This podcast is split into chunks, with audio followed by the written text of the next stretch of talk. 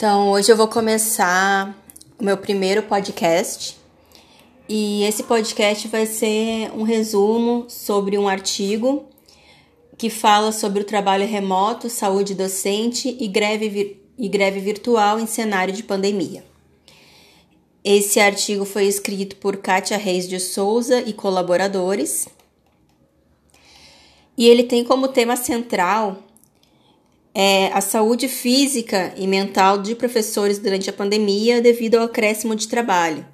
Então ele relata, ele é mais voltado a essa essa visão da saúde física e mental de alguns professores é, pelo acréscimo de trabalho durante o período da pandemia. O objetivo principal é problematizar mudanças ocorridas no trabalho de professores da rede particular de ensino no contexto de pandemia em relação à sua, com a saúde, né? Então, primeiramente, ele começa mencionando na introdução em relação ao lockdown, ao confinamento, isolamento social, com alternativas coletivas possíveis de enfrentamento da doença, enquanto a vacina ela não é descoberta. Então, por esses trabalhadores, o ato de trabalho acaba sendo é, mais dificultado, né? Por eles não poderem sair de casa e não poderem ir ao seu local de trabalho, tornando assim uma atividade impossível de se realizar nesse momento de pandemia. Sendo assim, é, as escolas e instituições de ensino elas tornam-se autorizadas a realizar é, atividades letivas que utilizem recursos é, educacionais, digitais, tecnologias de informação e comunicação ou outros meios convencionais, que foi dado ao nome então de ensino remoto, né, o nome vulgarmente conhecido, popularmente conhecido. Sendo assim, esses trabalhadores eles começaram a ser expostos a condições de trabalhos improvisadas, né, que até então não eram conhecidas. Eles começaram a improvisar seu local de trabalho na sua casa, é, em algum cômodo de sua residência, e ao mesmo tempo a jornada se tornou extenuante, né, cansativa, desgastante pelo fato de que ao estar em casa, é, muitas vezes em contato com a família, contato com os filhos, esposa, marido, eles teriam que parar o seu momento de atividade, né, de trabalho, para poder dar atenção à família, à casa, né? Então acaba se estendendo também a jornada de trabalho e as demandas que foram começaram a aparecer também ultrapassam o horário é, específico de trabalho, né? Então acabando muitas vezes até as reuniões sendo levadas para o horário noturno. Então, esses professores de escolas particulares, eles passam a realizar suas atividades, suas tarefas de forma é, inesperada por meio de aparatos tecnológicos e plataformas digitais, é, sem terem sido formados ou recebido condições materiais e pres, é, prescrições mínimas para isso. Então, até então, é, eles começaram a se dispor a trabalhar, a fazer as videoaulas, porém não foi fornecido computador, não foi fornecido câmeras, né? Não foram fornecidos materiais e equipamentos para a produção dessas videoaulas, né? E o mesmo também acaba é, acontecendo com os estudantes, né? Eles têm que correr atrás de um tablet, um computador para poder acompanhar as aulas que estão sendo enviadas pelos professores. E além disso, também da internet, ter o acesso à internet também foi outro fator que veio a influenciar nesse período de pandemia. Então, todos tiveram que se adaptar a um novo formato de ensino no ambiente virtual, né? Tanto professores quanto alunos. Então, esse artigo ele vem a problematizar sobre mudanças que ocorreram no trabalho dos professores da rede particular de ensino no contexto da pandemia e as repercussões na saúde desses professores. Então, a Lei de Diretrizes e Bases da Educação Nacional, LDB, ela preconiza, é, especificamente no artigo 32, que o ensino fundamental será presencial, sendo a modalidade de ensino à distância utilizada como complementação de aprendizagem ou em situações emergenciais. Então surge aí é, uma situação emergencial, né, que foi a pandemia, que até então É, o ensino ele deveria ser presencial, ensino fundamental e médio, né? É, deveria ser presencial. Geralmente a distância, a modalidade à distância era vista só por ensino superior. E nesse momento de pandemia, então, é partido a utilizar essa, essa, essa educação à distância pelas outras modalidades de ensino. Então, diante de esse novo desafio para a produção de, de sociabilidades e laços coletivos no trabalho docente, antes eram baseados na proximidade física. E então começou a ter a perda dessa proximidade, um distanciamento, isolamento, tanto do professor quanto do aluno. Então, nesse artigo, eles chamam essa forma de profissionalização docente de uberização, né, que seria um fenômeno mundial da nova configuração de trabalho que reafirma uma história de acúmulo de precariedades, exacerba o isolamento do trabalhador e fragiliza ainda mais processos de organização coletiva do trabalho. Então, em relação às mudanças do processo e à organização do trabalho, é, o processo de ensino por plataforma ela, ele processa-se tanto por aulas em tempo real, que, que é chamada de síncronas, quanto né, síncronas, que é diretamente entre professor e aluno, né, como se fosse o, o ao vivo, e as aulas assíncronas, que são as gravadas, que posteriormente que os alunos visualizam, né? Não tem é, o retorno imediato entre professor e aluno. É, então, é, a, é, devido a, é, foi mencionado então que essa modalidade de atendimento personalizado à distância, com atenção individual aos alunos, uma espécie de trabalho tutorial. Então, a aula remota é um terreno sobre o qual docentes do ensino fundamental tinham pouco domínio, vendo-se inesperadamente obrigados a repensar seus processos de trabalho por ambiente virtual e por plataformas de videoconferência até então estavam restritas ao ensino superior, como eu já tinha mencionado antes. Então, desse modo, todos os custos relacionados às condições de material de trabalho, infraestrutura física, como computador, câmera, microfone, impressora, internet, luz elétrica, mobiliário, entre outros, ficaram a cargo dos docentes. Né? Então, os professores começaram a correr atrás desse material é, pouco foi fornecido aos professores pelas escolas, pelas instituições. Então, para aqueles docentes que não tinham formação ou familiaridade com essas tecnologias, foi ainda mais dificultoso esse processo, né? Então, foi, foi é, eles tiveram talvez um, um pouco mais de auxílio a partir da família e de colegas, né? E muitas vezes na própria família eles receberam o auxílio dessa tecnologia, dessas informações tecnológicas por é, pessoas mais jovens, né, que já têm um domínio de, de utilizar o YouTube, utilizar câmeras. Então, foi facilitado pela ajuda de pessoas mais jovens. Então, essa atividade de trabalho, o objeto e os meios precisaram ser redefinidos em curto espaço de tempo, sendo os próprios docentes responsáveis por esse processo. Né? Então, quem tomou a frente dessa mudança total foram os professores.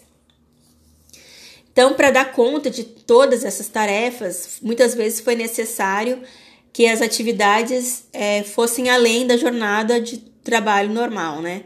É, porque ela precisava não só que gravar a aula, mas disponibilizar numa plataforma digital, atender ao aluno, é, ver as dúvidas do aluno, né, ter um retorno em relação a isso, é, seja por WhatsApp ou por grupos criados pela coordenação escolar. Então, é, acabou ultrapassando o horário de é, normal de preparo de aula de um professor, né?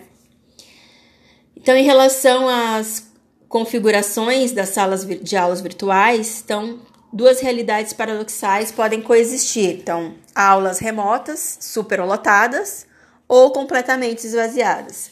Isso tende a acontecer uma superlotação no início da pandemia, é, pelo interesse e engajamento dos alunos ainda no início da pandemia, e mais para o final da pandemia ocorre então um esvaziamento dessas salas de aulas virtuais, é, pouco interesse dos alunos, alunos desgastados de acompanhar essas aulas por videoaulas ou é, aulas síncronas, né? Então, houve muito desinteresse e também teve alguns impedimentos, é, seja por dificuldades tecnológicas ou relacionadas ao, ao, tra ao trabalho remoto escolar, necessidades de melhorias, entre outras, ou problemas pessoais, familiares, né? Ou na qual muitos tinham que é, tinham que dividir computadores com outros familiares para poder fazer os filhos poderem fazer a tarefa. Então, é, foi dificultou nesse sentido. Então, a redução do tempo de descanso, então houve uma redução né, do tempo de descanso e também uma falta de atualização e requalificação do profissional e, consequentemente, uma sobrecarga de trabalho dos docentes. Então, tanto homens quanto mulheres é, que vivem do trabalho submeteram-se a condições é, para atender esse novo ritmo e as novas condições de mudança. É, então, então foi observada uma diminuição das despesas com o trabalho presencial, é uma vez que as instalações físicas escolares se tornaram dispensáveis e os equipamentos de trabalho remoto passaram à responsabilidade de cada um. Então, a importância dos processos de socialização é, estreitamento de vínculos afetivos com o desenvolvimento de crianças e adolescentes começou a ficar mais precária, né? Bom, docentes, é, eles, os docentes eles percebem-se expostos a um público distinto do grupo de alunos ao qual estavam acostumados a dar aulas. Então, nesse momento, esses professores eles começam a se sentir é um pouco é, é como se fosse uma invasão de, de privacidade, né? Porque eles tinham a, administravam só para determinados alunos, começaram a ministrar para vários alunos ao mesmo tempo, e essas aulas e videoaulas começaram a é, ser visualizadas por pais e responsáveis, e ao mesmo tempo podiam ser compartilhadas por outras pessoas, né? Pessoas anônimas.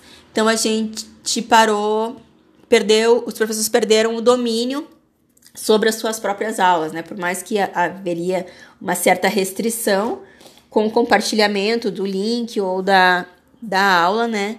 Poderia ter uma exposição da aula do professor. Então, é, a proximidade pedagógica que envolve a relação professor-aluno, né, com a socialização, com o corpo, movimento, os olhares que eram tão presentes, o serviço processo formativo cedeu espaço para um encontro virtual, limitado e isolado, com a implantação de aulas remotas, podendo gerar insatisfação, tristeza e ansiedade entre os professores. E também aconteceu né, com os alunos. A produção do trabalho docente em escolas particulares passou a ser medida pelo número de atividades pedagógicas realizadas pelos alunos no interior da plataforma e pela quantidade de avaliações de aprendizagem aplicada.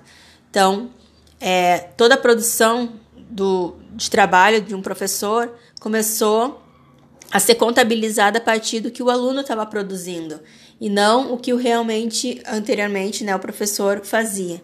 Então, o retorno, a partir do retorno do que o aluno fazia, que se começou a se contabilizar o trabalho do professor.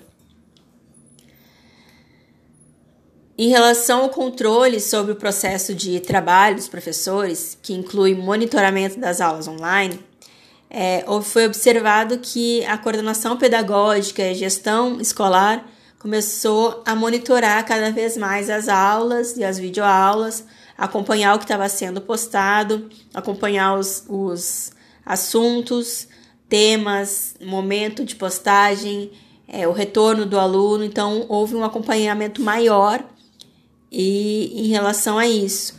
E, consequentemente, muitos professores, é, sem, e isso aconteceu sem que os professores tivessem um prévio é, acordo, certo? Então, certos professores ficaram um pouco constrangidos e incomodados com essas atitudes é, que foram acontecendo ao longo do processo. Então, além do trabalho docente de escolas particulares, não foi suspenso em nenhum momento é, durante a pandemia. Então, essas escolas particulares é, se mantiveram o tempo todo trabalhando e além de trabalhar, foi intensificado o seu trabalho, né? Devido é, antigamente o professor entrava em sala, dava aula e saía, né? Para corrigir prova coisa assim. Agora, agora, nesse momento de pandemia, o professor, além de, de dar a aula, então ele tem que gravar a aula, é, digitar, botar no sistema, na plataforma, disponibilizar para o aluno, tem um processo muito maior, tem que ter um conhecimento tecnológico para isso.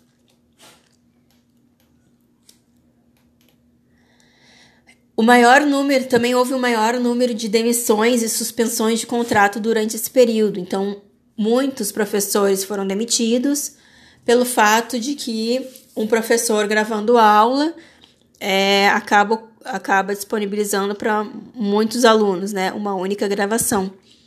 Então, diminuindo, é, abrangendo, né, muitas turmas com uma única videoaula. Então, acabando demitindo muitos professores. E os que foram bastante afetados foram professores da área da educação infantil, né?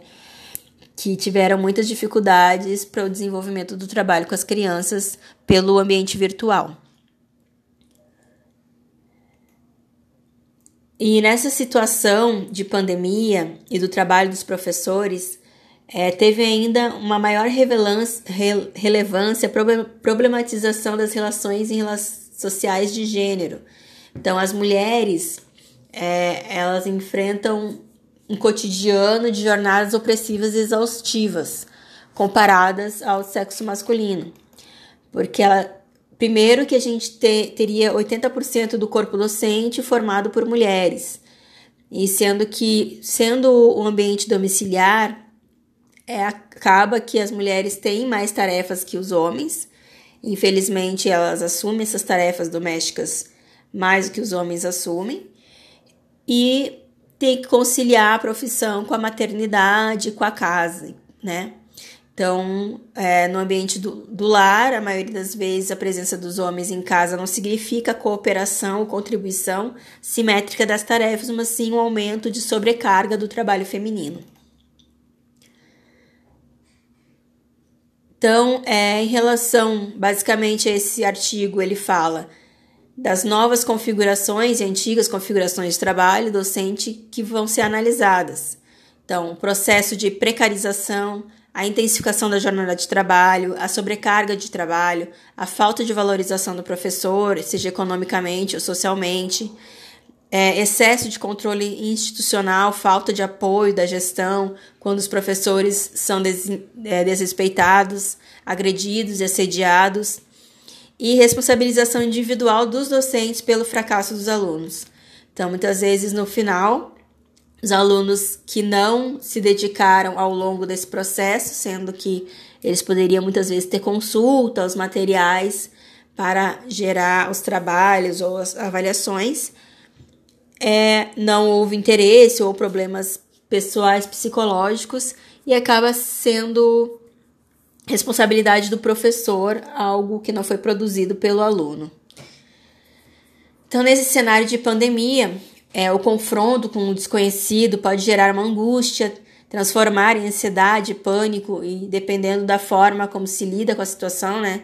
Sobretudo daqueles que se apresentam em algum tipo de sintoma, o desencadeamento de problemas no âmbito de saúde mental é uma evidência.